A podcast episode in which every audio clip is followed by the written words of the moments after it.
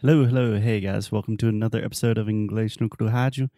My name is Foster Hodge. I am your English teacher, your guide, your cult leader. cult leader. And he's here with me, Alexia, the guinea pig of English no Cru. Guinea pig. Guinea pig. Oink oink. Huh? Oink. No, they don't do oink oink. This is a pig. I'm a guinea pig. Ah, but in Portuguese, do pigs make an oink sound? Yeah. That is another fascinating topic, just the sounds that animals make in different languages. But today, that's not what we're talking about. What are we talking about, Foster? Today on the show, actually, this entire week on the show, we are talking about untranslatable words. Yeah. So each language has an un- un- untranslatable word. that's where I wanted to start, Alexia. The word untranslatable. That's a difficult untranslatable. One more time. Untranslatable. Yes, untranslatable words.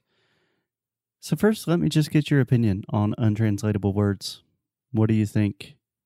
Is it a cool thing? Is it a real thing? Because part of me kind of thinks it's fake, you know? Most words do have a translation. Perhaps they're not as direct or as concise, but I don't know. What do you think? I think that every word has um, a way to be understandable, not a direct translation at all. uh, uh, You know, I don't know when I say saudade and I explain what saudade is. I knew we were going to this example.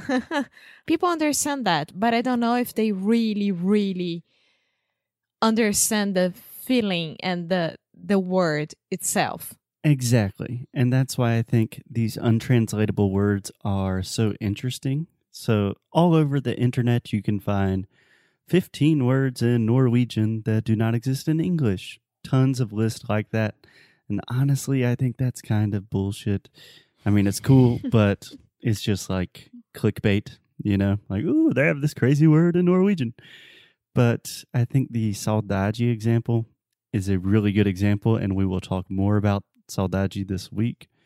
But I think essentially you could translate saudade to nostalgia or being nostalgic or don't- feeling don't, a don't, don't start don't start talking about it. Yeah, but I'm saying that does not capture the true essence of the sentiment and feeling. Yeah, I, it's not only I miss you. It's much more than that.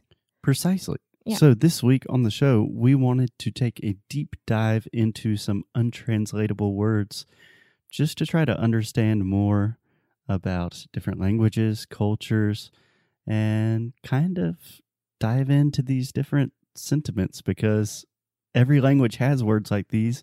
And I think it's a great entry point. It's a great way to understand new countries and cultures. Yeah. What do you say? Yeah, so let's do it. Let's do it.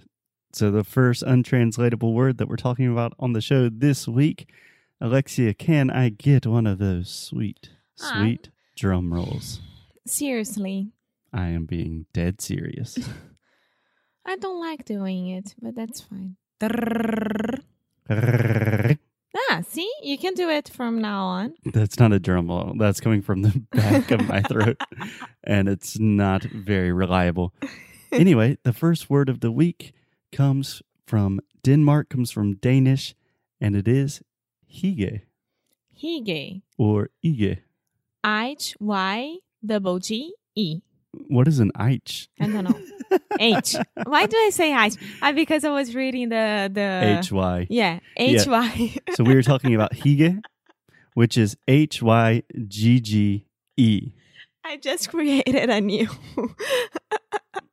alphabet.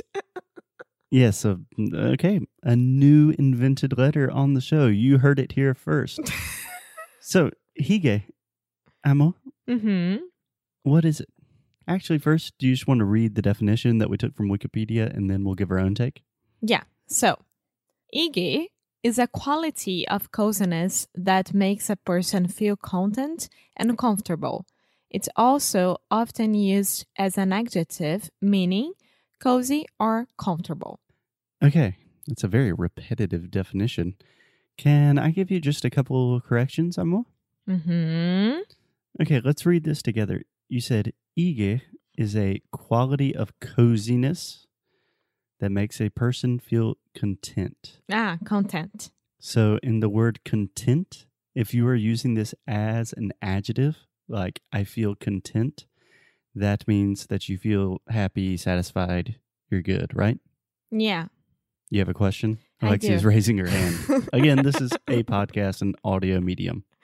But content also can be used as a content, right? I'm writing a content for the blog.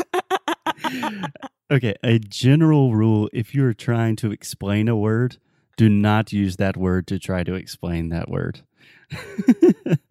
so, here, Alexia, we have content as an adjective, which means happy, satisfied, you're content. content. Yeah. We also have content. We spell this the exact same way, but it's pronounced differently. And this is used as a noun to mean like material, resources, content. Okay. Okay. So I was right. um, not the first time, No, no, no, no. When I tried to explain the second time. kind of. I have an A for effort. I appreciate your effort. Okay, so essentially we have hige, which comes from Danish. It is super famous in Denmark and it is taking the world by storm. Everyone is obsessed with this new trend of hige, which essentially is like being super cozy and comfortable. And that's very interesting because I was looking, like reading about it before we record this podcast, this episode, because I, I really wanted to understand better before talking about something here. Okay. And it took me to an Etsy page. Yeah, an Etsy page. Yeah. Where I could find a lot of products listed as Ige. like super cozy blankets, candles, and types of types of lamps yeah. and sweaters, everything. yeah, I don't really like that. I was super into it. No, I think it's great marketing, but it's kind of like cultural appropriation. It's like, hey, I made this blanket and it's Ige. And probably there's some Danish lady in Copenhagen like, that's not Ige. You're just taking my culture to make money. So this happens everywhere in the world at any moment with everything and everyone. Okay. I don't think that we should have this discussion right now. Okay. So, Alexia, comfortable, cozy, what are some of the things that are involved with Hige? Because it's not just like, ooh, I feel comfortable. No, it's like connecting with each other. Mm-hmm. like being at that moment, really being part of that moment. Yeah. What about some of the objects involved? Everything that I read about Hige, almost always candles are involved. Yes, candles and blankets. Candles, warm blankets. I'm liking this so far. I was reading about a lot of hot chocolate. Hot chocolate and slippers. Yeah, slippers. It sounds like Alexia just lives in Hige land. Maybe in a past life you were Danish. yeah, but the the thing is, I was reading yesterday as well that the less amount of objects hmm is important when you talk about Ige, but everything that makes you comfortable and cozy, it's okay. So I can have as much blankets as I want, As many blankets as as I want. many blankets as I want. So I, I don't I don't understand that much, you know. Yeah, I kind I read the same thing and I think it's kind of a minimalist approach, like less is more, but you need certain fundamental things. So you need blankets, you need some comfy slippers, you need a lot of candles, which seems a little bit dangerous, and maybe some hot chocolate, and you need good friends or family Yeah. because Hige is best experienced when shared. But that's it. You definitely don't need cell phones. You don't need a TV. Yeah. So that's Ige. Do you know how to pronounce it perfectly? I think Hige. Hige? Yeah. Hige. Why? What are we doing? I'm trying to find Oh, Ige. okay. Hige. We probably should have done that before the show. You could have already had the pronunciation up. But while Alexia is looking for the pronunciation on the internet, super professional. I know. Okay. Æbleskiver og hygge. Uge. Uge. Uge. Okay. Anyway, uge. Alexia, do you think that cozy or comfortable is an appropriate translation? Do you think it really captures the essence? No, I think it's more like to enjoy. In what sense?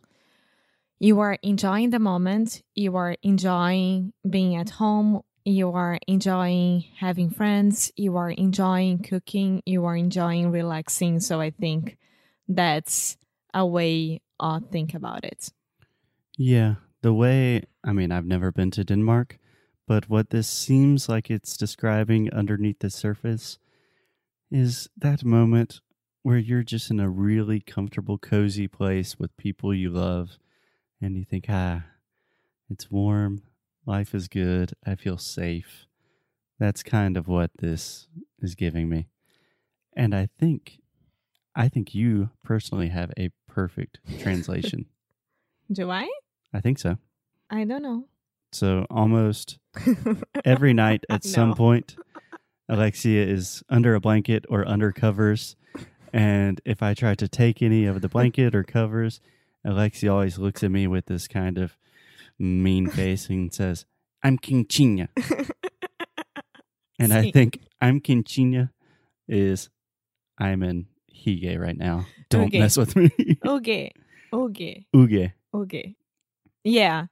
To be quentinha is one of the most important parts of my life during fall and winter. So it's when, yeah, I have a thing that every time that I'm super extremely sleepy, extremely exhausted, I immediately start to feel really, really uh, cold. You know that even during Mhm. summertime or whatever. And I need to be quentinha. So I think that's it. I need to be uge. Yeah, I think we could all use a little bit more uge in our lives. And just reading about this really makes me want to go to Denmark. I really want to go to Denmark. It's one of my first ones on my list to go. You know that. Okay, Copenhagen. Copenhagen. okay, so we will talk to you guys tomorrow. Until then, stay uge, stay hige. We don't know how to pronounce it, but we do know that Alexia is quentinha. Any last words? No? Stay cozy. Stay, Stay happy. cozy. Stay cozy, my friends. We'll see you tomorrow. Bye.